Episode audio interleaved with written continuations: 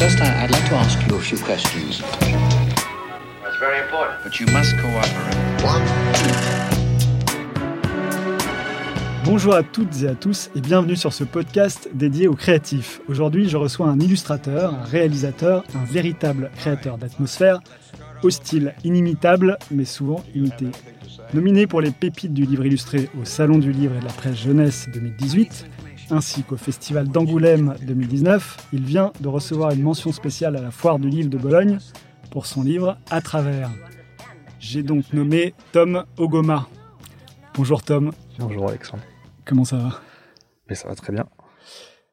Alors, je suis vraiment ravi de te recevoir sur ce podcast parce que je crois que la première fois que je t'ai aperçu, c'était au Salon du Livre de Montreuil euh, en 2010-2011. Et tu étais déjà en train de vendre quelques-unes de tes œuvres sur carte postale, avec un style euh, qui a pas beaucoup euh, changé depuis, même s'il a évolué. Et donc, ma première question, c'est euh, comment t'es venue cette passion pour le dessin?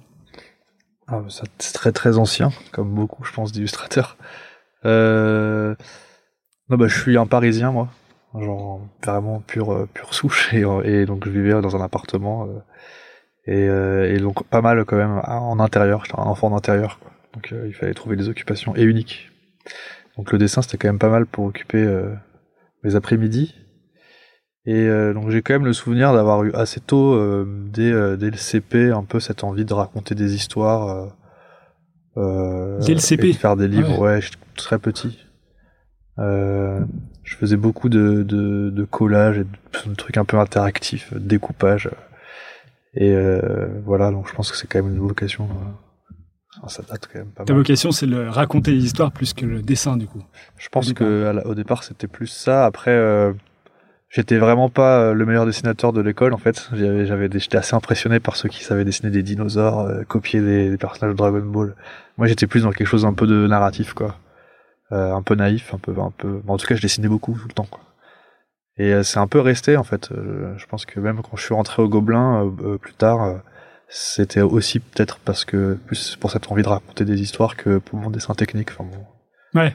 voilà. Donc, euh, en tout cas, ça a été le moyen pour moi de. Et c'est arrivé au Gobelin, elle s'est fait naturellement. C'est-à-dire, tu dessinais, du coup, tu t'es pas posé la question de savoir si tu allais faire, euh, je sais pas moi, des, des études scientifiques ou euh, littéraires. Vu que tu sais raconter les histoires, c'est aussi euh, écrire. Euh... ouais, par contre, j'étais pas très à l'aise en français, pas très à l'aise avec la langue. Donc, du coup, et je dessinais toujours beaucoup, même au lycée. Et en fait, quand j'ai découvert les Gobelins, euh, comme euh, beaucoup de jeunes qui dessinent, j'étais fasciné. En fait, je suis tombé complètement sous le charme de ces petits films d'animation d'une minute. J'ai visité l'école, je pense en seconde, aux portes ouvertes. Et euh... et là, euh, c'était vraiment le truc que je voulais faire, quoi. Donc après, pendant trois ans, quatre ans, j'ai pensé qu'à ça. Ah ouais. Et euh, Donc, tu as continué à dessiner, dessiner. Ouais, énormément. là. Et puis j'avais ouais, j'avais vraiment que ça en tête quoi. Je me disais qu'il fallait que j'y rentre à tout prix quoi. Et euh, après le bac, j'ai fait j'ai voulu entrer aux ateliers de Sèvres mais j'avais un très mauvais euh, très mauvais bulletin de second trimestre euh, en terminale. Et les ateliers de Sèvres ont été persuadés que j'aurais pas mon bac. Ils avaient pas envie de me réserver une place euh, surtout vu le prix des scolari- de la scolarité pour rien, ce qui fait que j'ai pas été pris. Donc j'ai fait une année d'histoire de l'art et archéologie. Et alors, pourquoi tu as choisi les ateliers de Sèvres en premier? Euh, parce que ça me paraissait ouais parce que ah non les gobelins euh, Ton but, c'était les Gobelins. Oui je savais que j'avais pas le niveau ouais, encore. C'était pas Et possible donc, tu essayé les ateliers de Sèvres pour te préparer au Gobelin. exactement. Mais j'ai quand même euh, non j'ai pas tenté en terminale j'ai tenté. Donc j'ai fait une, une année d'histoire de l'art et euh, archéologie après euh, le, Ouais. le- le lycée. Je me suis rendu compte que j'avais quand même besoin pas mal d'avoir un cadre pour pouvoir travailler. Et mais bon c'était quand même une première année de dessin intensif je crois parce que là je faisais vraiment que ça. Et et à En la histoire. fin de Enfin, histoire de l'art ouais, Ah, oui, à. Tolbeck et euh, à la fin de cette année euh, j'ai euh, j'ai tenté le concours des gobelins pour la première fois. Il me semble que c'était là. Et là j'ai eu je crois quelque chose comme euh, un 3 sur 20 et enfin c'est les notes se donnent dans l'ordre quoi. Enfin vraiment deux notes lamentables. J'étais recalé vraiment au tout début du concours. Ah oui. Ouais, et, euh, et je me suis dit fallait- Alors ça, c'est pas une légende urbaine, euh, le- l'ordre des notes comme ça euh, Non, non, en fait, c'est pour leur éviter de, co- de corriger tous Ah, les tout. exercices d'un élève. Donc, ils commencent euh, par des exercices un peu, un peu difficiles, il me semble. et un peu technique quoi. Et ils notent les, les exercices un peu techniques et puis tout de suite, si les notes sont pas suffisantes, ils recalent, ça, le- ça, ça leur évite de. Ah merde, de- parce que moi je crois que j'ai eu toutes les notes au Gobelin. Ah bah ça veut dire que t'avais bien bossé. Sauf l'histoire de l'art, justement. Là, j'ai eu 3 sur 20. Ah ouais, t'étais presque au bout. Presque au bout. Ouais. Putain. Dommage. Ok. Et alors, après, tu, tu, donc, t'étais reçu. euh, bah non, t'étais recalé la première, euh, Ah ouais, première fois. j'étais bien recalé. Et, euh, et par contre, les ateliers de CEF, cette fois-ci, ils se sont dit, ah, mais en fait, vous pouvez faire le chèque et tout ça. J'ai dit, oui, pas de problème. Et vous avez déjà votre bac Oui, oui, c'est bon, alors on vous prend. Donc voilà, j'ai été pris aux ateliers de Sèvres et j'ai fait mon année de prépa. euh, et là, j'ai vraiment beaucoup, beaucoup progressé, je pense, pendant cette année-là. Surtout parce que j'ai rencontré des, des gens de mon âge qui, qui avaient envie de faire la même chose. Ouais, la Euh, plupart des gens, des étudiants étaient là pour les Gobelins ou non, non, on était un petit groupe en fait, un peu de geeks euh, à dessiner tout le temps, quoi. Et, euh, et c'est un peu grâce à eux, je pense que j'ai progressé. Il y avait des bons professeurs aussi, mais mais je pense que en tout cas, le fait d'avoir tout d'un coup d'être dans une dans une, enfin pour moi c'était un peu une révélation de se retrouver dans une école où on nous demandait de dessiner, quoi. Je, je trouvais ça un peu hallucinant. C'était vraiment, j'étais hyper motivé, quoi. Ouais. Donc euh, à part en dessin d'observation, où je m'ennuyais profondément, mais sinon euh, tout le reste, j'étais. euh, Tu t'ennuyais parce que ça t'intéressait pas ou? Euh, j'ai jamais su vraiment reproduire ce que je vois en fait. Euh, c'est enfin, c'est un truc euh, que je trouve. Euh... je sais pas. J'aime bien observer dans un premier temps et puis après euh, dessiner dans un second temps, mais les deux en même temps, c'est un truc que je sais pas faire. ça repasse par le cerveau et que ça ressorte par le. Par Ouais. Le... Ouais, j'étais pas très doué en dessin d'observation. J'ai j'ai déserté un peu les cours. Ok. Et et- et il y avait pas d'autres écoles euh, qui étaient de Sèvres qui te qui te bottaient? Euh, bah, c'est surtout qu'il fallait que je fasse une prépa. Donc après, il y avait d'autres prépas. Effectivement, il y avait Penningen. Il me semble qu'il y avait euh, Lisa aussi. Enfin, il y avait de. Mais c'était plus une question de. Je sais pas. Je pense que j'avais dû faire les portes ouvertes des, des trois écoles et celle-ci avait dû me paraître intéressante. C'est surtout parce qu'ils avaient aussi déjà à l'époque un petit cours qui était dédié à l'animation. euh, C'était pas du tout ce que c'est aujourd'hui, parce qu'aujourd'hui, je crois qu'ils ont carrément une école d'animation. Mais en tout cas, il y avait quand même euh, déjà un peu cette euh, cette petite opportunité quoi de travailler sur euh, des storyboards, des choses un peu qui étaient liées au dessin animé. Donc toi, ton but c'était de l'animation, quoi, Ouais. clairement. Ouais. Ok. Alors quand tu rentres au, au Gobelin, tu trouves ce que ce que tu avais cherché?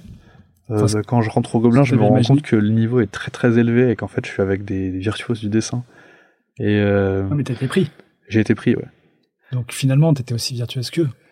Euh, on voit assez vite quand même où on se situe dans la, dans, dans la classe, quoi. On Ouais, mais après, de... euh, si t'es moins pris, bon des 25 euh, meilleurs qui ont réussi l'école, du coup, c'est. J'en ai chié quand même. D'accord. j'ai transpiré quand même pas mal parce que parce que je, je pense que j'ai été aussi pris parce que j'avais un dossier assez, assez riche où je fais de la pâte à modeler j'avais fait euh, j'avais touché à plein de médiums et je, et je pense que dans mon dossier on voyait vraiment cette envie de raconter justement encore des histoires et et puis toucher un peu à tout et euh, et puis à l'époque euh, j'étais à fond à fond à fond en animation mais mais un peu euh, autant euh, euh, dans les films un peu un peu russes, un peu obscurs, en pâte à modeler que euh, Pixar et tout ça. Donc j'étais, enfin j'étais, euh, je pense que j'étais un, un candidat assez intéressant euh, parce que euh, c'était plus sur un côté peut-être un peu justement narratif de d'un univers où en fait je me demande si je sais pas comment ça marche, mais je me demande si ils font pas un peu leur casting de films de promo euh, dès la première année en disant ah c'est bien on va avoir quelque chose d'un peu étonnant mais avec deux trois bons dessinateurs ça va marcher quoi. Et alors euh, voilà, et donc c'était quand même euh, le mur du dessin quoi. Quand je suis arrivé, j'étais vraiment très très en dessous du niveau dont enfin qui était requis quoi pour pouvoir euh, commencer à faire de l'animation. J'avais beaucoup de mal à dessiner deux fois le même objet, euh, même euh, sur les sur les feuilles d'animation, même s'il changeait pas de taille quoi. C'était un truc genre donc je suis parti de, de loin quoi. Et donc voilà, premier trimestre bien bien difficile. Et alors, t'as réussi à remonter la pente? Et en fait, c'est surtout, c'est surtout en deuxième année avec un intervenant qui est, alors je connais pas son vrai nom, mais son pseudo c'était Diablo. C'était un, un des fondateurs, de, enfin un créateur des Lascar, qui nous avait donné un cours d'animation sur Flash. Et en fait là, ça s'est complètement débloqué parce que je me suis, il m'a un peu appris plein de techniques pour tricher, quoi, pour euh, euh, comment comment faire tourner un personnage sans vraiment le faire tourner, juste en déplaçant des éléments. euh, euh, comment exposer justement une animation. Enfin, tout était, tout était tout d'un coup, tout devenait limpide, quoi, parce que je pense que c'était que des astuces. Et moi, j'ai toujours un peu fonctionné comme ça, alors que quand on me demandait de faire euh, Merlin l'enchanteur qui lançait une boule de feu vers euh, vers nous, c'était impossible quoi parce qu'il y avait pas de pas de triche possible quoi. Fallait faire des raccourcis de doigts, des trucs, euh, des horribles saucisses là. Que je... Enfin, bon, c'était euh, impossible pour moi. Donc euh, donc Ça, je le de- remercierai jamais assez parce que c'est vrai qu'il m'a permis de, de de comprendre un peu mieux l'animation en fait et de m'y mettre en fait puis de commencer à aimer ça en fait. Et donc à partir de ce moment-là, tu euh, tout se débloque et tu progresses beaucoup plus vite ou? Bah, en tout cas, je me dis, ah bah c'est bien sur Flash, euh, tu, tu sais comment faire. euh, et donc je lâche un peu le, le- crayon et, euh, et la feuille. Et le fait de flipper, et le fait d'exposer ces, enfin, enfin, tout le côté un peu dessin animé traditionnel euh, qui en fait était trop fastidieux pour moi, trop difficile quoi. Et puis je me concentre sur euh, toutes les astuces et puis toutes les, tous les trucs, le compositing, After Effects, Flash Mhm. et tout ce qui va me permettre de de raconter justement une histoire parce que le but de cet exercice sur Flash était de faire un film, euh, enfin, un truc narratif quoi, genre. Donc je fais un premier petit film d'une minute. euh, bon, J'avais déjà préparé mes décors pendant l'été parce que j'étais hyper excité à l'idée de faire enfin un truc narratif, pas des mecs qui se font tourner des roues aux perspectives quoi. Ouais. Euh, voilà. Donc là j'étais content parce que là ça commençait, euh, on pouvait commencer enfin à travailler sur des trucs un peu plus. euh, Ouais, qui correspondait plus à ce que t'attendais je pense ouais. Narration, euh, etc. Ouais, je pense que j'ai jamais eu vraiment la passion du dessin pour le dessin en fait. Et puis ça a jamais été très facile non plus pour moi donc euh, là j'étais hyper content. C'était enfin ça pouvait servir à quelque chose quoi. Enfin, quand on voit aujourd'hui ce que tu produis en termes de dessin, il y a quand même, euh, enfin même si elles racontent toutes quelque chose, tes illustrations, il y a, euh, on sent le plaisir de dessiner, de poser une composition, euh, de poser des bonnes couleurs, euh, etc. Ouais, maintenant c'est plus facile et j'ai plus l'impression de trop réfléchir en fait. C'est un peu, euh, c'est presque automatique. C'est une façon de. Enfin, je me sou- en fait, j'arrive à me souvenir de, des, des, des angoisses de feuilles blanches et de comment faire en fait, comment commencer. Alors que maintenant j'ai plus trop ce problème. C'est très rare que j'ai que j'ai du mal à commencer quelque chose en fait. Je, ça part assez vite quoi. J'ai une façon, de, une espèce de technique de qui, qui est ma, ma façon de faire quoi, qui fait que je peux me lancer dans un dessin puis je, je le vois un peu apparaître quoi mais c'est c'est pas du tout comme au début justement en gobelin je me souviens que c'était c'était terrifiant parce que je savais pas si je devais faire une ligne de perspective et après euh, enfin c'était très compliqué de juste de me lancer dedans quoi On t'apprend pas justement à construire ton dessin euh, à partir éventuellement d'une ligne de perspective ou quelque chose comme ça?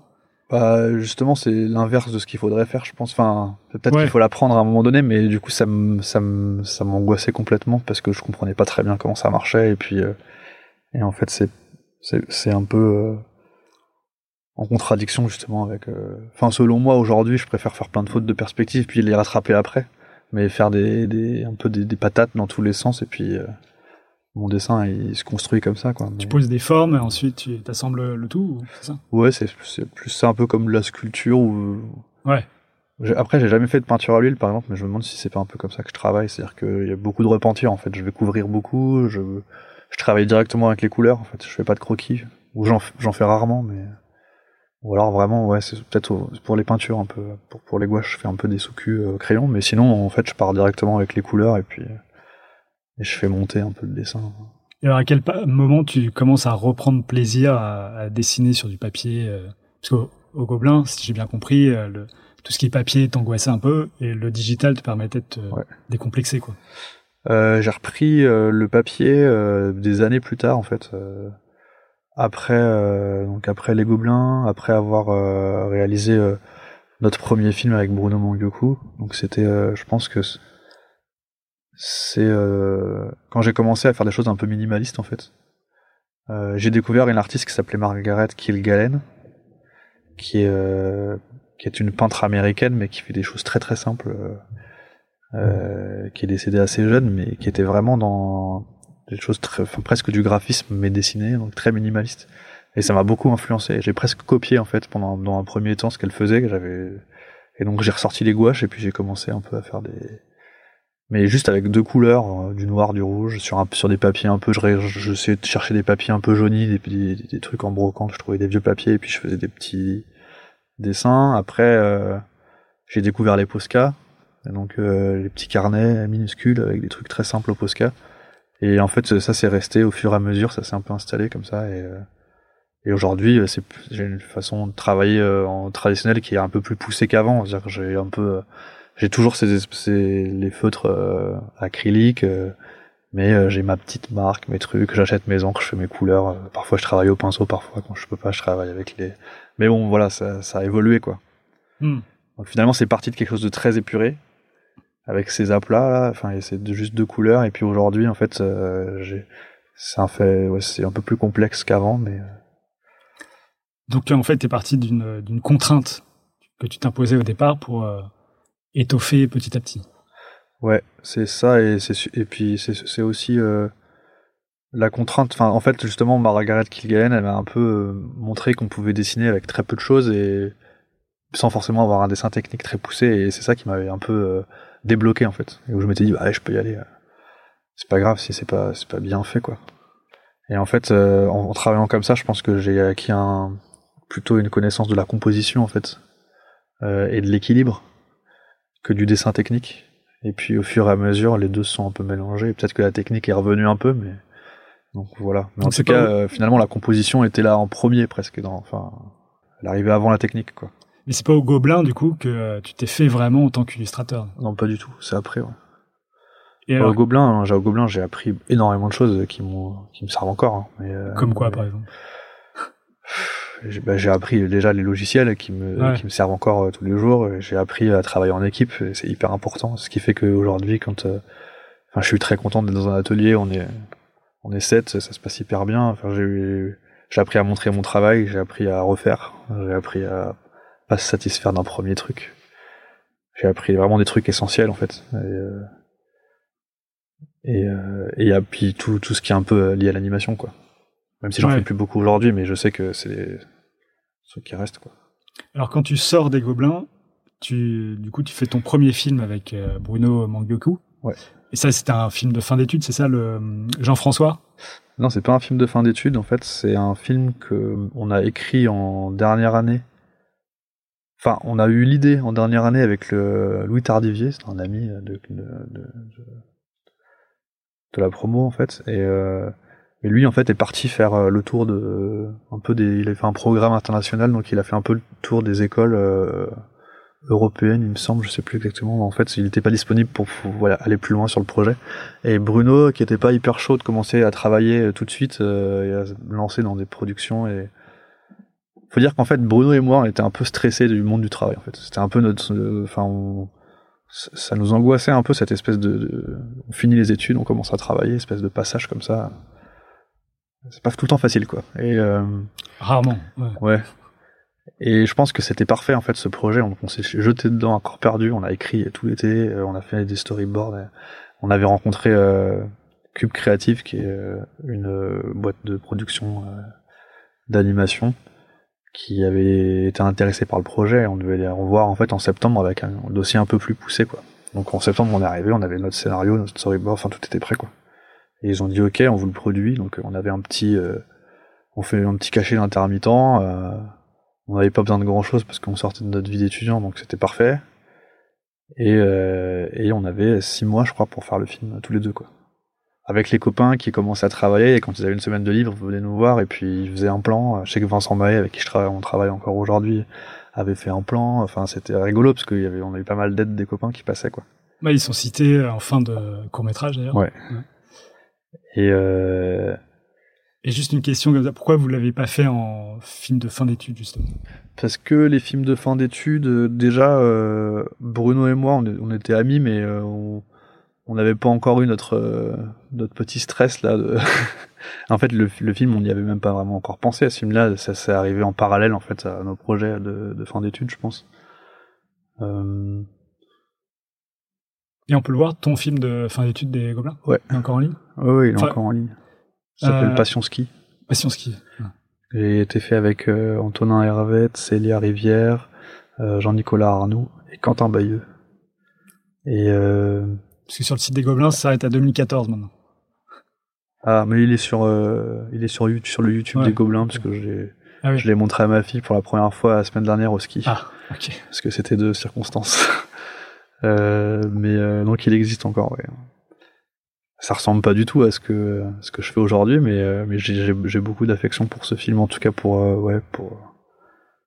J'étais content de ce qu'on avait réussi à faire plastiquement, quoi. C'était un peu, euh, c'était, c'était assez intéressant à fabriquer. Après, euh, aujourd'hui, je pense que on ferait pas les mêmes euh, les mêmes choix. Je pense que Célia Rivière, qui est réalisatrice aujourd'hui et qui a réalisé la, Cabane à Histoire, qui est une série euh, qui est qui marche très bien pour les enfants. D'ailleurs, la Cabane aux oiseaux aussi, qui est en, ce moment au cinéma. Elle avait déjà un peu ce détachement en fait de vouloir jusqu'au bout du film remettre en question des choses pour le bien du film en fait. Alors que nous, on était un peu frileux, on était un peu verrouillés, on disait non mais c'est bon, on a on a fait le storyboard, faut s'y tenir et tout. Et je pense qu'en fait euh, c'est elle qui avait raison là-dessus sur le côté. Euh... C'est le genre de choses que t'as appris au Gobelin du coup justement. Refaire. Euh, j'ai mis du temps à ouais c'est ouais c'est ça c'est j'ai mis du temps à à comprendre que en fait euh, jusqu'au bout, on peut vraiment quand même. Euh... Et sur Jean-François, d'ailleurs, on a coupé euh, avec Bruno, euh, on a coupé 25 secondes d'animation, mais ce qui est quand même un peu colossal, comme sur un film de 5 minutes, Mm. parce qu'on se rendait compte que ça marchait pas. On a eu, euh, on a vu euh, Hélène Vessière d'Arte qui s'occupait un peu, qui avait préacheté le film, qui, qui nous faisait un peu des, des commentaires, et à un moment donné, on s'est dit mais oui, en fait, il va falloir couper quoi. Et euh, voilà, donc je pense que peut-être qu'on aurait dû couper plus, on aurait dû faire un peu différemment, on aurait dû peut-être refaire des choses sur le film de fin d'études. Là, tu dis ça euh, dix ans après, quoi. C'est ça, ouais. Mais euh, On peut toujours euh, tout refaire. ouais, voilà, non mais, euh, mais non, mais je, je, j'ai toujours de l'affection pour ce film. Et c'est vrai que la patte, puisque tu parlais de style, là, pour le coup, il est, il est très différent de ce que tu fais maintenant et ce que tu as même fait après sur tes courts-métrages. Ouais, mais après on était, on était quand même euh, cinq. Et, Ouais. euh, et après, euh, avec des, des envies graphiques différentes, donc c'est un peu aussi euh, trouver un équilibre. Alors justement, comment tu trouves l'équilibre euh, quand tu as cinq euh, pattes graphiques différentes? Bah, tu trouves pas, en fait, y a, on fait des recherches, mais souvent, il y en a, y en a un qui gagne, quoi. Et euh, je pense que c'est, enfin, il faut se mettre d'accord, en fait, sur. euh, Bon, après, on a fait, on a fait, on a chacun apporté des choses. Donc c'est vrai qu'il y a un peu de tout, mais je pense que c'est quand même surtout Jean-Nicolas Arnoux qui, réalise maintenant aussi des films d'animation, qui a posé un peu le, le les personnages, enfin le l'ambiance un peu loufoque. Ouais. Voilà. Mais après, bon, voilà, c'est un travail d'équipe, quoi. Donc, euh, c'est vrai que c'est un peu difficile de démêler le truc. mais- Ouais. Et donc toi, tu faisais, euh, tu faisais quoi là-dessus? Tu faisais surtout l'animation ou surtout les dessins euh, Enfin, Moi, j'ai fait, en fait, les décors, si tu regardes bien, c'est des maquettes. Ouais. Et en fait, euh, j'ai fait tous les décors euh, du film et j'ai fait plutôt le compositing, en fait, le fait qu'on puisse euh, euh, intégrer les, les animations qui étaient en 3D dans les décors qui étaient des maquettes, en fait. tu parles de Jean-François? Non, non, je parle, de de, toujours de, non, du film de fin d'études. Ah, de, de euh, Je croyais qu'on était là-dessus toujours. Mais, ouais. Non, mais moi j'ai pas vu du coup. euh, D'accord. J'ai cherché, j'ai pas, été voir sur le YouTube euh, en question. Mais donc, tu parlais de Jean-François sur. euh, Non, non, sur mais vas-y parle de, ou- de ski, ouais, puisque Mais, euh, mais en fait, les trois films qu'on a fait, euh, donc que ce soit le film de fin d'études ou les deux films que j'ai réalisés avec Bruno Mongoku, donc euh, Jean-François et Nuisible, euh, c'est vrai qu'ils sont assez loin de ce que je fais maintenant. Avec Bruno, on fonctionnait un peu, euh, bah, en fait, c'était un peu la même chose, c'est que moi, je m'occupais surtout aussi de la partie euh, décor, compositing et un petit peu d'animation. Et Bruno, il était plus dans le découpage et dans le design des personnages et dans l'animation. Donc voilà, on travaille un peu comme ça. d'accord. Euh, Et aujourd'hui, c'est plus dans le dans le décor ou dans le, le dessin de personnages? Bah aujourd'hui, on fait plus trop d'animation en fait. Ouais. Euh, les dernières choses qu'on avait fait en anime, c'était, il me semble que c'est un, un teaser pour un court métrage dont on n'a pas eu euh, euh, l'aide financière du CNC, donc on n'a pas pu, on aller au bout. On s'est tombé un peu au moment où on est, on a, on a lâché les boîtes de production et on s'est mis en freelance. Enfin, on a un peu du coup abandonné ce projet, mais c'était une adaptation assez libre d'une nouvelle de Steinbeck qui est Le Meurtre. Et donc là, on avait plutôt travaillé avec mon style graphique. Ah, donc Euh, ce qu'on peut voir sur internet, c'est plutôt le teaser. le teaser, le- ouais, c'est ça, ça dure une minute, c'est un Ouais. peu, c'était un peu un test en fait d'animation. Euh, où Bruno avait repris en fait mes dessins et puis essayé de les, de les faire tourner et puis de leur donner un peu plus de force peut-être. Euh, mais on avait vraiment gardé le côté très minimaliste et- qui marche assez bien en fait. Euh, encore maintenant, on se dit que c'est, c'est un peu bête quoi. On devrait- Bah, carrément, devrait surtout qu'aujourd'hui, il y a toute une mode du, du dessin à plat dans l'animation. Ouais, Enfin, flat design, comme on dit ouais. en anglais. Après, c'est loin de ce que tu fais, mais euh, Bah oui, c'est vrai que c'est un peu. euh, Mais bon, après maintenant, euh, euh, nous on travaille toujours à 50 cm l'un de l'autre, donc évidemment qu'on a toujours envie aussi de. On en parle, hein, on a des projets un peu dans les, dans les cartons, mais c'est plus difficile Ouais. de. de... C'est quand même quand on se lance dans un court métrage, il y a une grosse grosse partie d'un, enfin il y a un gros gros investissement et un travail en amont qui est euh, vraiment colossal à faire avant d'avoir les aides, avant d'avoir euh, et de pouvoir commencer à vivre en fait, euh, même difficilement quoi dessus. euh. Aujourd'hui là c'est un peu galère quoi avec, avec nos enfants et avec notre nouvelle Ouais. un peu notre rythme de vie, on est vraiment dans l'illustration et et, euh, et il faut qu'on se fasse un peu un Parce que ah, petit coup de coup de pied au cul et puis on- mais une fois que vous avez fait Jean-François, après vous avez eu des demandes ou vous êtes toujours allé euh, à la pêche au, CNC, aux euh, investisseurs. euh. Je pense que c'est, on, a- toujours fait ça. On était obligé de, enfin, pour nuisible en fait, on a dû faire un dossier, enfin comme tout le monde quoi, genre le présenter au CNC, essayer d'avoir d'abord une chaîne, donc Arte qui, nous a suivis. C'est toujours un peu la même méthode. C'est très difficile de faire un film, euh, ou alors il faut avoir, je sais pas, des financements euh, privés. Il y a, je sais pas, qu'il y a Lagardère aussi qui fait, qui, qui donne des sous pour les courts métrages. Mais euh, Donc c'est difficile de se dire que tu vas en vivre euh, sur le long terme, quoi.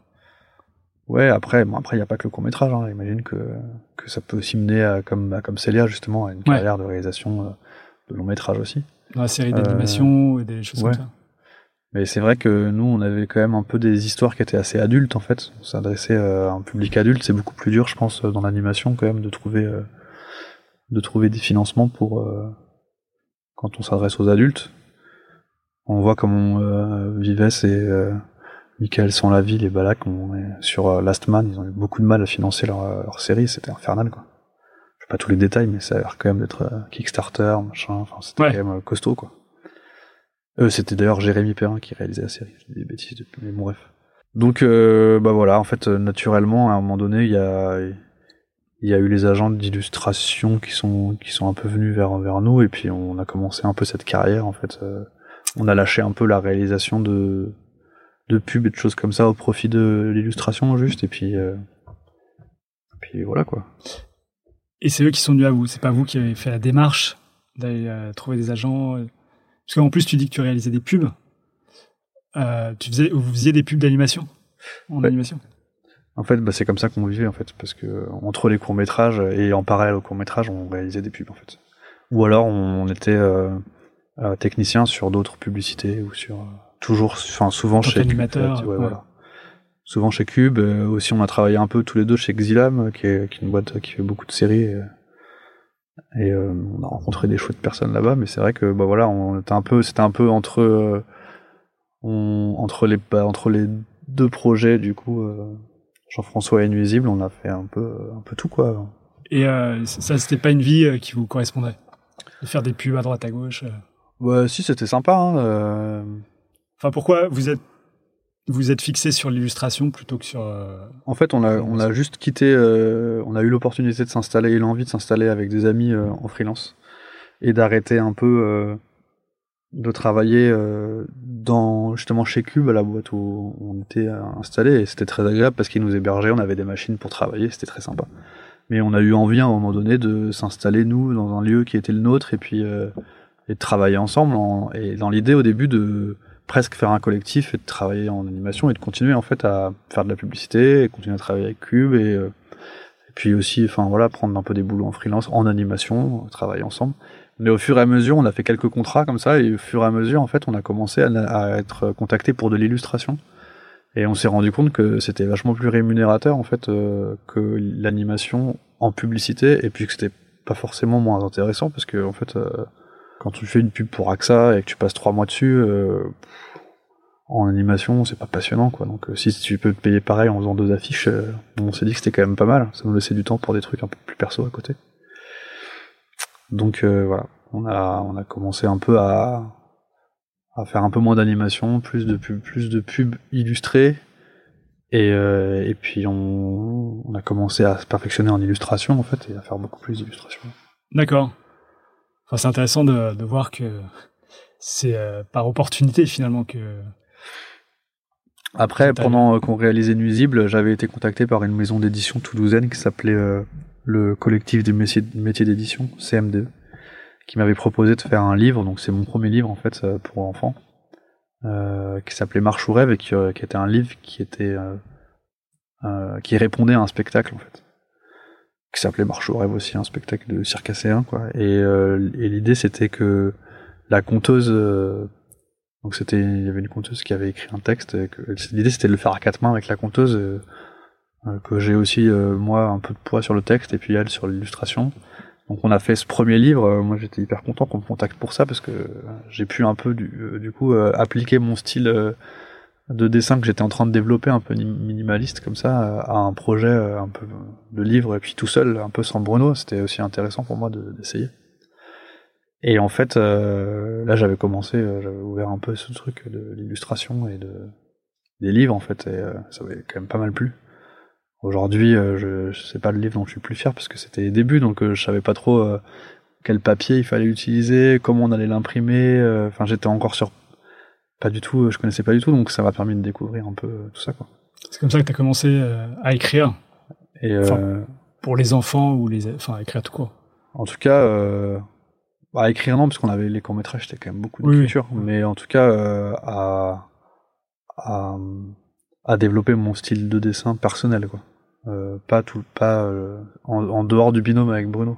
Hmm. Même si euh, je suis toujours hyper fier de ce qu'on fait, ce qu'on a fait tous les deux. en- Là, c'était euh, plus personnel, que ça me ressemblait plus, je pense. euh, Au niveau juste du graphisme. euh, Ouais. Voilà. Alors, avant de parler de tes derniers projets de, en illustration, est-ce qu'il y a un artiste fondateur qui t'a vraiment donné envie de faire tout ça ou c'est euh, noyé dans un flot d'artistes?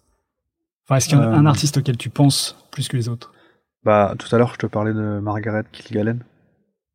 Je pense que c'est un peu elle qui a, enfin, en tout cas, j'ai eu un déclic en voyant ses dessins parce que c'est, je me suis vraiment rendu compte qu'on pouvait faire des choses très simples euh, et que c'était très puissant, quoi. Ouais.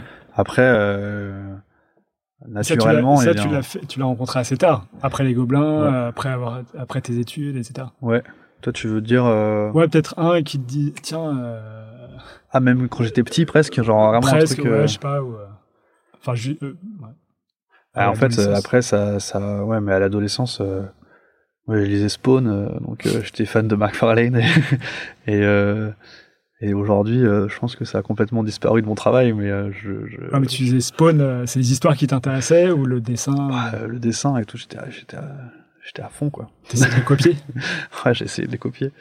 Mais, mais je sais pas si on peut dire que c'est ça qui m'a donné envie de dessiner, parce qu'après, il y a eu aussi, même quand j'étais petit, finalement, les solo taref, euh, les, euh, les, les, euh, euh,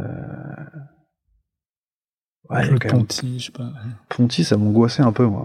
Je trouvais que c'était un peu trop délirant quand j'étais petit, ça me, ça me plaisait pas trop. Mais avec Grégoire Solotarev, j'aimais bien les histoires surtout, je trouvais ça fort. Quoi. Et euh, ça me faisait peur un peu, mais j'aimais bien ça, le côté un peu, euh, un peu effrayant, quoi. Et bah surtout euh, Ungerer, en fait, ça, qui est, qui était, bah ouais, genre le, géant de Zeralda, c'était un peu mon livre de chevet, c'est l'histoire de l'histoire d'un d'un d'un ogre qui rencontre une fille et puis qui va arrêter de une fillette et puis qui va arrêter de manger des enfants. Hmm. Mais ça c'est génial quoi. C'est vraiment euh, c'était vraiment mais je pense que c'est peut-être ouais. En tout cas petit c'était euh, c'était des livres qui me faisaient peur un peu qui me donnaient envie de, Ouais. de dessiner et euh, et après euh, si je dois parler aujourd'hui de par rapport à mon style de dessin actuel de, de déclic il y a euh, bah, il y a Margaret Kilgallen il y a Blex Polex euh, il y a John McNaught qui est euh, qui est un un illustrateur anglais qui fait des BD chez Nobo qui sont euh, super il y a, plus, un peu plus dans un second temps il y a eu aussi les les les, les estampes un peu japonaises il y a eu enfin après voilà il y a plein de choses qui arrivent et puis qui qui changent un peu l'aiguillage à Ouais. chaque fois Alors, pour parler de tes projets, euh, pour revenir à tes projets, euh, il y a un livre euh, qui s'appelle Hors Piste, qui a été fait à l'envers de toute convention éditoriale, on va dire.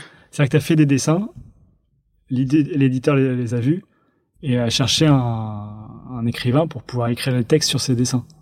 ouais C'est comme ça que c'est passé ou je me trompe? Alors, c'est une collection de chez Thierry Magnier, en fait, qui s'appelle Les Décadrés. Et donc, le principe de la collection, c'est ça, c'est qu'il contacte un illustrateur et il lui donne un sujet.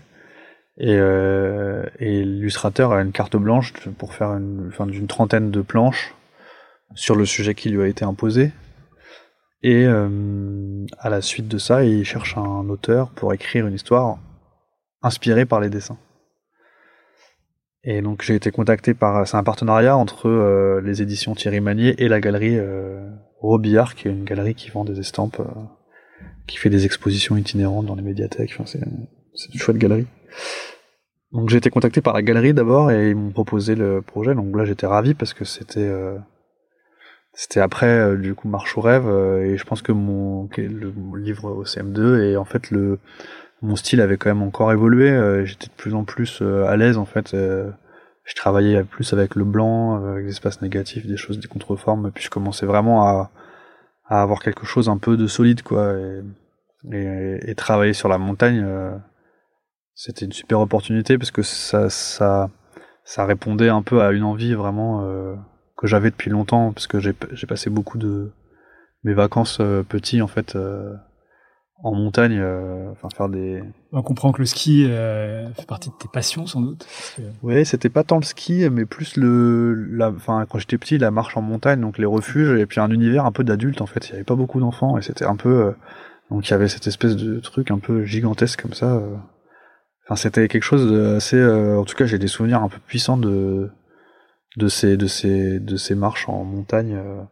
C'était des courses en fait, c'est quand même assez même assez euh, technique quoi, les trucs pour un enfant quoi. mais bon voilà, mon père m'emmenait là là-dedans et en fait euh, j'avais euh, j'avais j'avais besoin et puis j'avais envie de dessiner là-dessus, donc c'est super bien tombé. Et euh, je suis parti sur euh, mes 30 planches, euh, surtout sur des, euh, des souvenirs euh, de, de, de, ces, de ces ascensions, des refuges, euh, ces moments en fait un peu que j'avais vécu euh, euh, avec mon père. Donc c'était un peu euh, espèce de relation père-fils comme ça euh, dans, à travers les, les planches.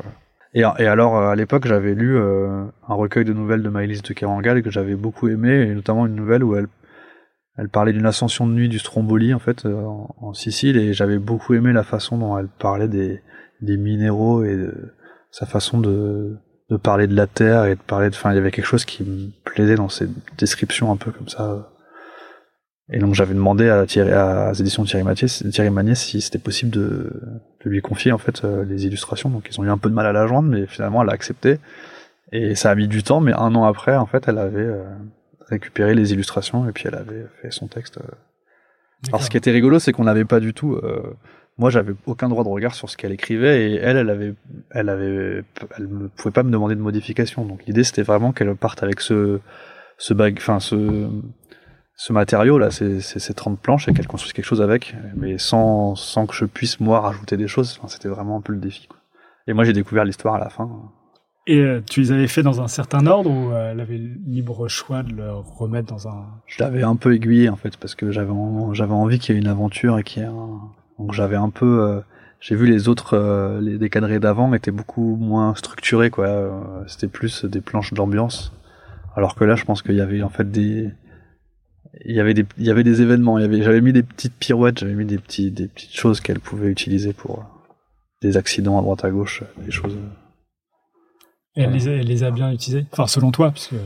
Bah, surtout, ce qui était intéressant, c'était euh, pour moi, c'est surtout euh, la relation entre les personnages qui n'était pas du tout celle que j'avais imaginée à la base, puisqu'elle a choisi euh, de, de faire de la figure euh, de l'homme en fait euh, un ami de la famille et de et qui part avec cet enfant. Et en fait, euh, c'est plus une relation presque d'homme à homme euh, qu'une relation de, de de père à fils quoi. Et donc il y a une espèce de pied d'égalité, un peu, il y a quelque chose euh, d'assez fort euh, dans cette relation et, et que je trouve vraiment intéressant en fait. Et beaucoup moins convenu en fait et attendu que ce que moi j'avais pensé à la base. Et donc ça, ça m'a plu. parce que Je dirais quand même, euh, il y a quelque chose dans ce livre que j'aime beaucoup, c'est qu'il y a, il y, a, beaucoup de non-dits en fait.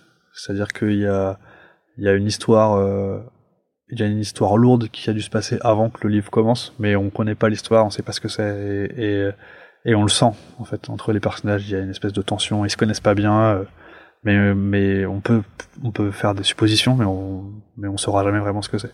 Tout ce qu'on sait c'est qu'à la fin ils sont plus proches qu'au début quoi. Mais en tout cas il y a il y a un non-dit qui est très fort et ça j'aime bien en fait j'aime bien le côté un peu mystérieux de Ouais, ben ça se, ça se sent dans tes illustrations parce qu'en en fait, il y a toujours une. Les personnages, ils ont toujours une position, euh, un regard, euh, toujours un peu euh, euh, décalé, qui suppose une histoire euh, forte derrière. Bah, j'aime bien. J'aime bien l'idée de raconter quelque chose justement dans juste dans une image en fait. Et ça c'est un truc euh, qui me plaît donc enfin qu'on puisse en tout cas euh, imaginer des choses et, et des Qu'on puisse se raconter sa propre se raconter histoire. sa propre Ouais. histoire et sur avec juste une image avec un petit sujet se projeter quoi. Et c'est grâce à ce premier livre, enfin, premier, euh, c'est pas ton premier livre, mais euh, ce premier livre chez Thierry Magnier que tu as pu faire à travers après? Ton dernier livre, du coup? Tout à l'heure, tu parlais de Montreuil, là, dont s'était vu euh, donc euh, à cette vente de- d'illustrations euh, Ouais. à Montreuil. Et en fait, j'avais rencontré les éditions de Nobro, puisqu'à ce moment-là, j'avais déjà le projet de travers, en fait. Donc c'est quand même euh, pas mal euh, vieux. Mais les cartes que je vendais, en fait, c'était euh, si tu si, Ah, mais si ça, rappelles c'est bien, il y avait déjà les diptyques. C'est pour ça qu'on sent le, Ouais. enfin, le- la composition caractéristique et les couleurs, etc. Ouais, c'est parce qu'il y avait déjà cinq ou six diptyques que je vendais d'ailleurs à l'époque, dont un qui est dans le livre et qui était en fait euh, le concept du livre et qui était déjà né en fait à cette époque-là, donc il y a 6 ans, 7 ans, je sais plus comment, c'était.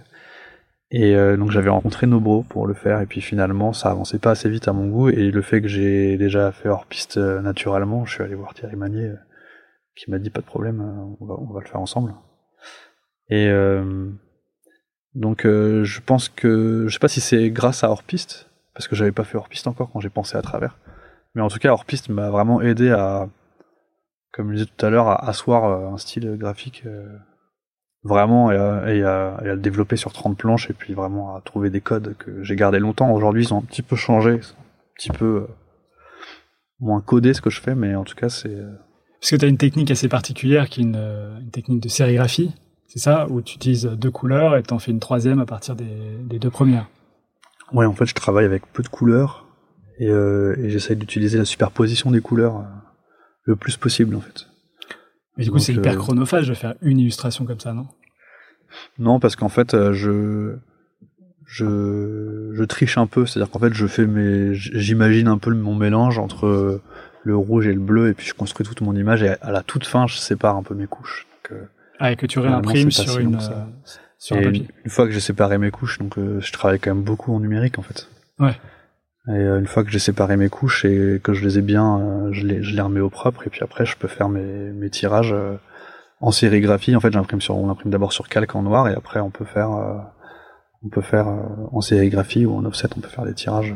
L'idée, c'est de pouvoir en fait utiliser des couleurs qui sont pas cyan, magenta, jaune, noir, comme on le fait habituellement, mais avoir un fluo, un rouge fluo, un, un doré. euh, Des couleurs qui pètent plus et. euh, oui, ou même des vernis. Enfin, l'idée c'est de pouvoir travailler un peu avec des couleurs un peu différentes. quoi. Et alors, comment t'es venu l'idée de à travers qui est euh, quand même, y, enfin, il y a plein de concepts qui s'entremêlent. euh, Euh, à travers, en fait, euh, donc c'était au moment où il me semble où je commençais, je sortais tout juste de de de mon premier livre en fait, de Marche ou rêve, et j'étais encore sur notre film nuisible avec Bruno Manguecou. Et en fait, mon beau-frère Mathieu Litro Bernard, qui, était graphiste et puis qui organisait des événements, a eu envie de faire une exposition qui s'appelait, qu'il a appelé Condensed et qui se passait à Ivry dans une espèce d'énorme lieu.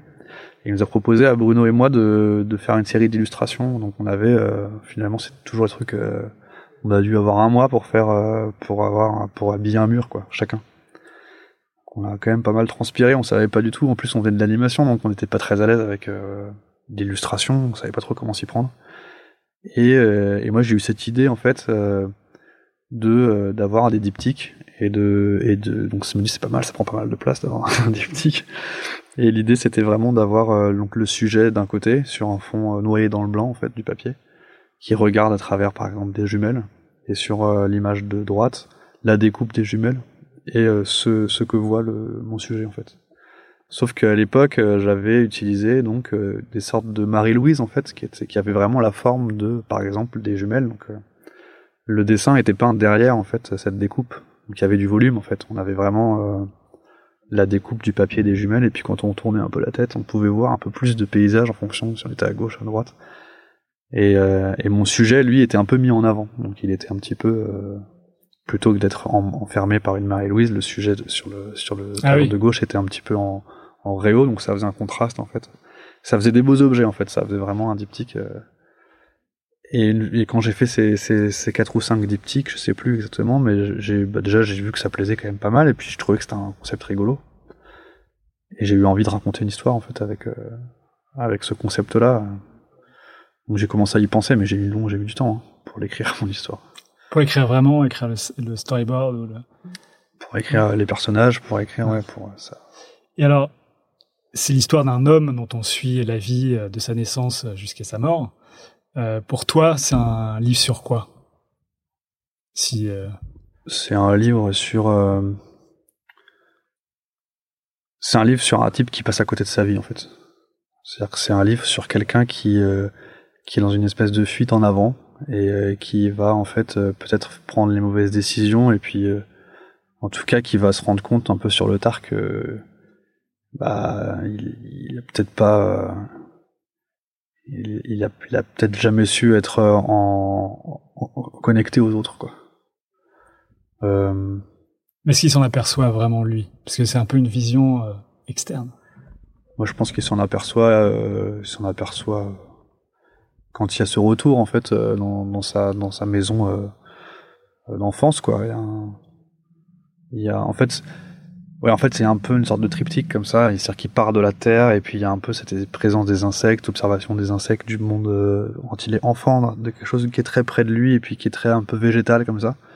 Et puis à un moment donné, il va y avoir un élément déclencheur qui va lui donner envie de regarder vers le ciel et de et, et, et de fuir comme ça. Et en fait, il va aller jusqu'au dans l'espace pour revenir finalement à la fin à, à la Terre. Et, euh, et ce, ce retour, euh, je pense que c'est là qu'il prend conscience en fait à la fin du, du livre que qu'il est passé à côté de son fils en fait, qu'il est passé à côté de, de quelque chose quoi Hmm.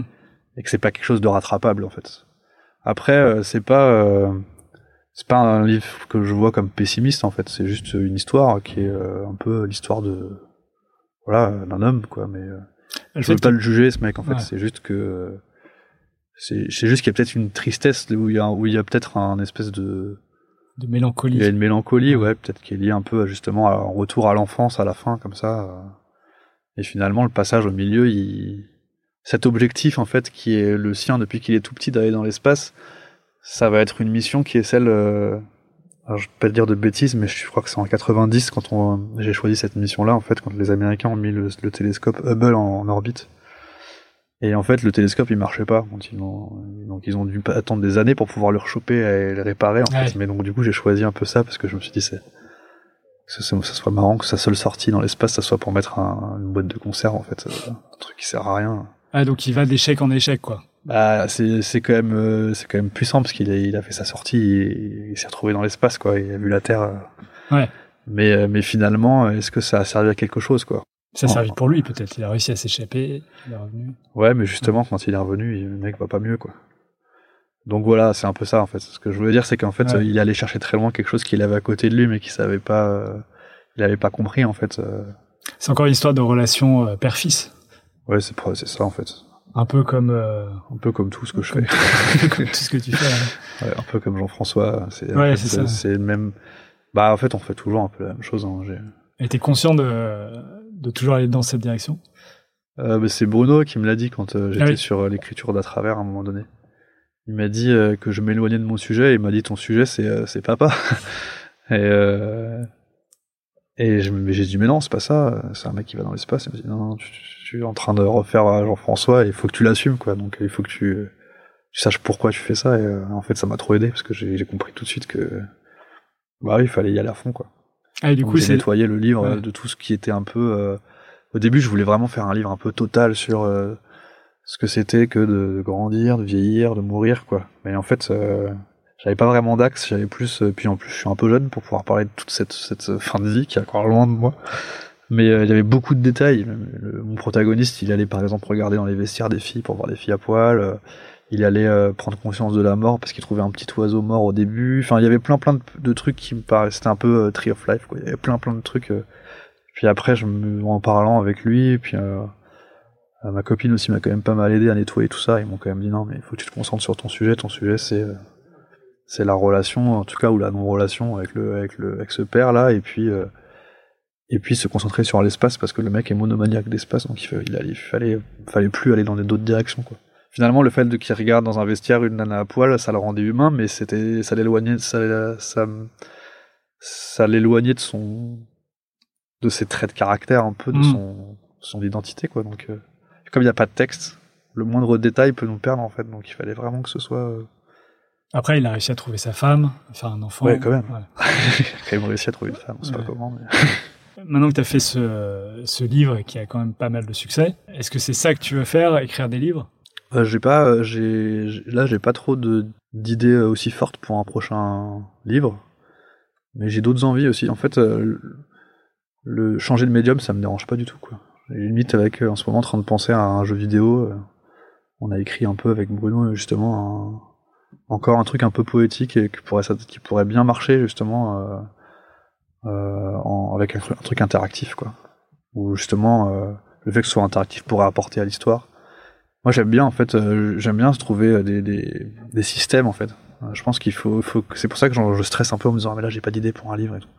En fait, je me dis qu'il faudrait mieux que je réfléchisse plutôt à, un système. C'est un peu à chaque fois comme ça que j'ai fait les choses, quoi. Et à partir de ce système-là, que ce soit pour un dessin animé, pour un jeu vidéo, pour un livre, pour m'en servir pour, euh, pour créer une histoire, quoi. C'est l'histoire qui prime sur tout le reste, quoi. Je pense en tout cas, en tout cas l'histoire et puis le médium quoi, euh, que ça fonctionne bien ensemble. À travers, je trouve que ça fonctionne bien ensemble. Euh, Jean-François, je trouvais que c'était pas mal d'avoir utilisé des photos euh, pour pour en, pour ancrer le truc dans le réel et puis après avoir, enfin il y avait un truc un peu plastique comme ça qui fonctionnait bien et même si c'est plus mon style aujourd'hui, eh ben c'est un objet qui euh, a une certaine prend un certain poids quoi. Euh, je je suis, euh, je suis, ouais, j'ai pas trop d'idées de livres, mais, euh, mais en tout cas, j'ai envie de continuer à, raconter des histoires, donc ça sera peut-être sous une autre forme. Euh, après, je vais continuer à faire des livres. Un- je, travaille en ce moment sur un, nouveau livre qui est dont je suis pas auteur en fait, mais qui est un, projet assez chronophage. hein. Mais je vais continuer, hein, mais mais je sais pas si le prochain truc que je ferai tout seul, ça sera un livre quoi. Tes travaux d'illustration pour la pub, etc., sponsorisent en fait tes, tes travaux euh, de livres ou est-ce que tu imagines ne gagner ta vie qu'avec euh, la confection de livres ou de... Bah, je sais pas, j'ai pas reçu mes droits d'auteur sur à travers encore, donc je me rends pas en compte de ce que ça ouais.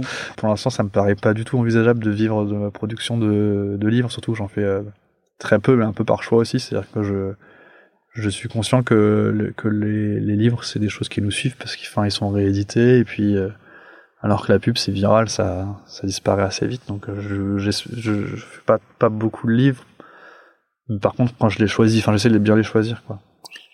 J'en fais un ou deux par an, max, mais, euh, Tu penses à la vie que va avoir le livre après, une fois qu'il sera édité? Bah, j'ai pas forcément. euh, Enfin. ouais, c'est ça. En fait, je, je me dis que la publicité c'est pas mal parce que ça fait ça fait gagner des sous et en même temps ça me suffit pas quoi parce que c'est des- c'est des trucs qui restent vraiment pas longtemps. Ça te suffit pas, tu veux dire, euh, au niveau euh, bien-être, quoi.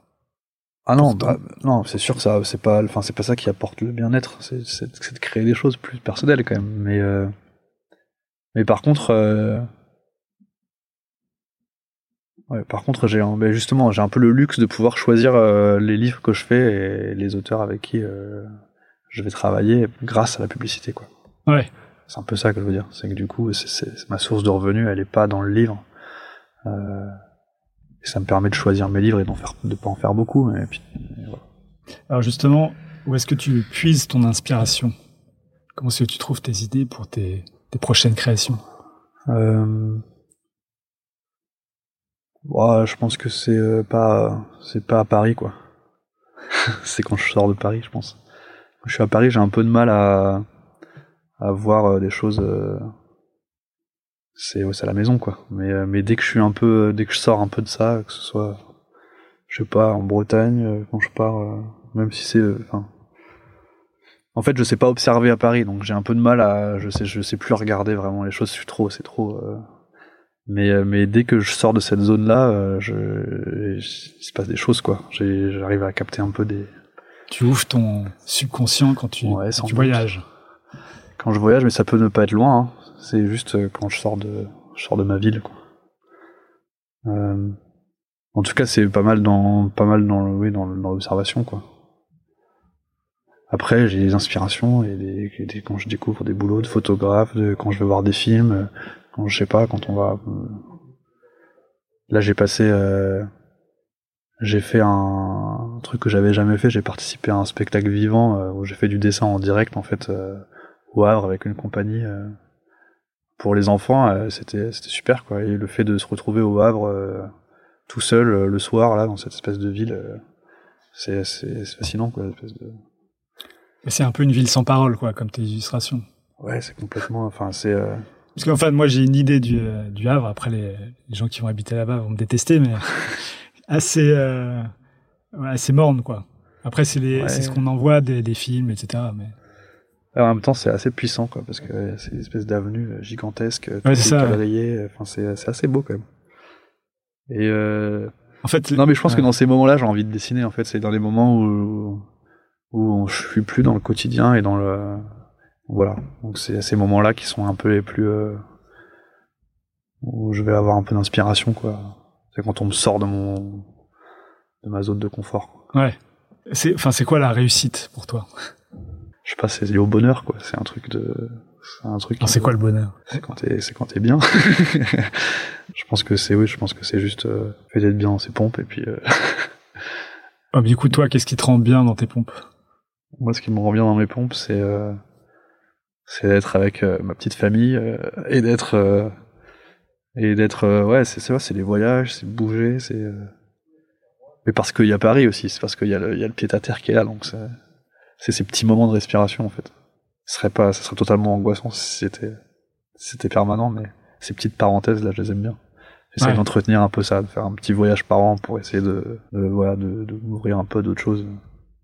Donc, ça n'a rien à voir avec le, euh, le succès ou ce que tu peux euh, faire au, enfin, Euh, avec la manière dont tu racontes tes histoires. etc. Après, ça c'est nécessaire, mais en fait, les moments qui sont les plus agréables là-dedans, c'est quand, par exemple, j'ai eu la chance de partir au Japon pour faire un pour un projet. On m'a demandé de faire une sérigraphie en fait, euh, et on m'a envoyé euh, là-bas pour, pour pour faire un dessin quoi. Et j'avais des recherches à faire, donc j'avais mon carnet de croquis. Et un souvenir euh, génial en fait d'être euh, d'être là-bas pour dessiner. J'étais avec ma fille, ma, ma femme et et comme j'étais là-bas pour dessiner, j'avais une bonne excuse pour pouvoir passer trois heures par jour dans les dans mes carnets, mais c'était génial parce que enfin, c'est des moments qui sont assez forts en fait de juste juste observer les choses et en fait c'est souvent à ces moments-là que je vais avoir des nouveaux codes qui vont rentrer, et des nouvelles façons de faire et des nouvelles envies en fait. Et, et donc euh, voilà. Moi ça me coûte beaucoup en fait de voyager parce que ça me stresse pas mal parce que je suis je suis un peu angoissé de tout ça et euh, et ce qui fait que c'est un peu total comme expérience quoi. Il y a un truc un peu euh, voilà. Ça m'épuise l'esprit pas mal, mais ouais, j'ai l'impression que le temps ralentit, quoi. Autant, c'est autant des moments agréables que des moments désagréables, mais ça en fait des, quand même quelque chose d'assez concret. Après, euh, Une explosion d'émotions, quoi. ouais, des choses assez, euh, assez fortes. Après, je vais pas non plus mentir, je suis très heureux que aujourd'hui de voir que mon travail touche euh, pas mal de gens, euh, ça, ça me, ça me fait plaisir, hein, c'est sûr. Euh, ça me motive aussi, je pense, à continuer dans un sens, mais mais c'est quand même peut-être plus euh, les les choses un peu. Et alors, est-ce que tu sais pourquoi tu, tu crées?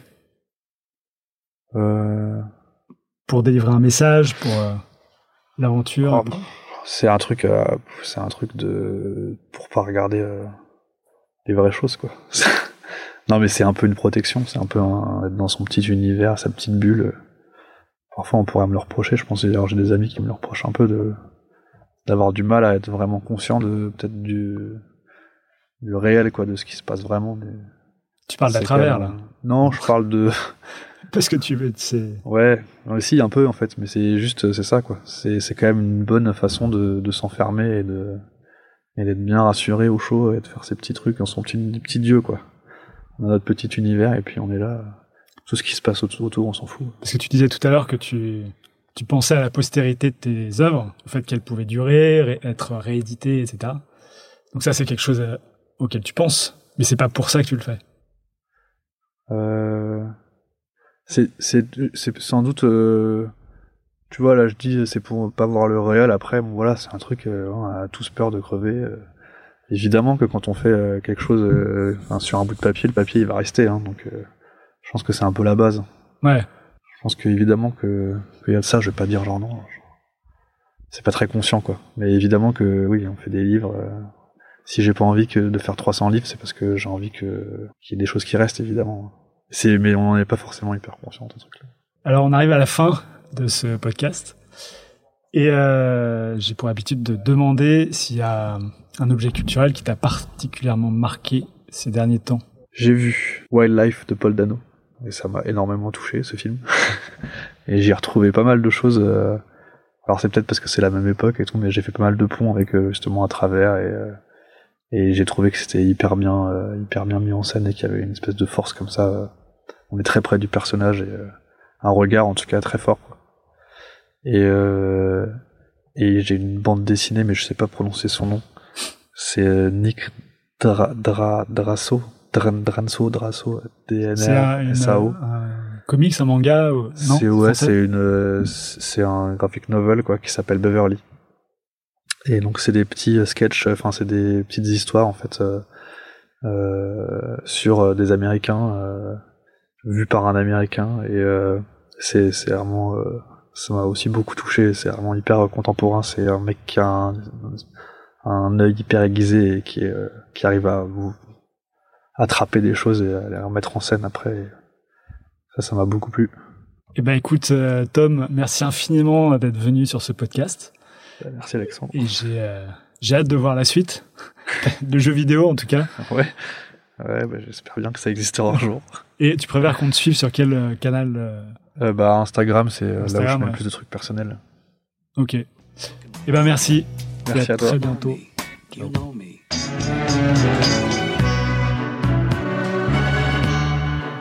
Voilà, c'est fini pour aujourd'hui. Si vous êtes arrivé jusque-là, c'est que l'épisode vous a sans doute plu. Alors n'hésitez pas à le partager, en parler, le commenter ou m'envoyer un mail sur alex.moonpalace.fr, ce qui m'aidera à poursuivre ces entretiens.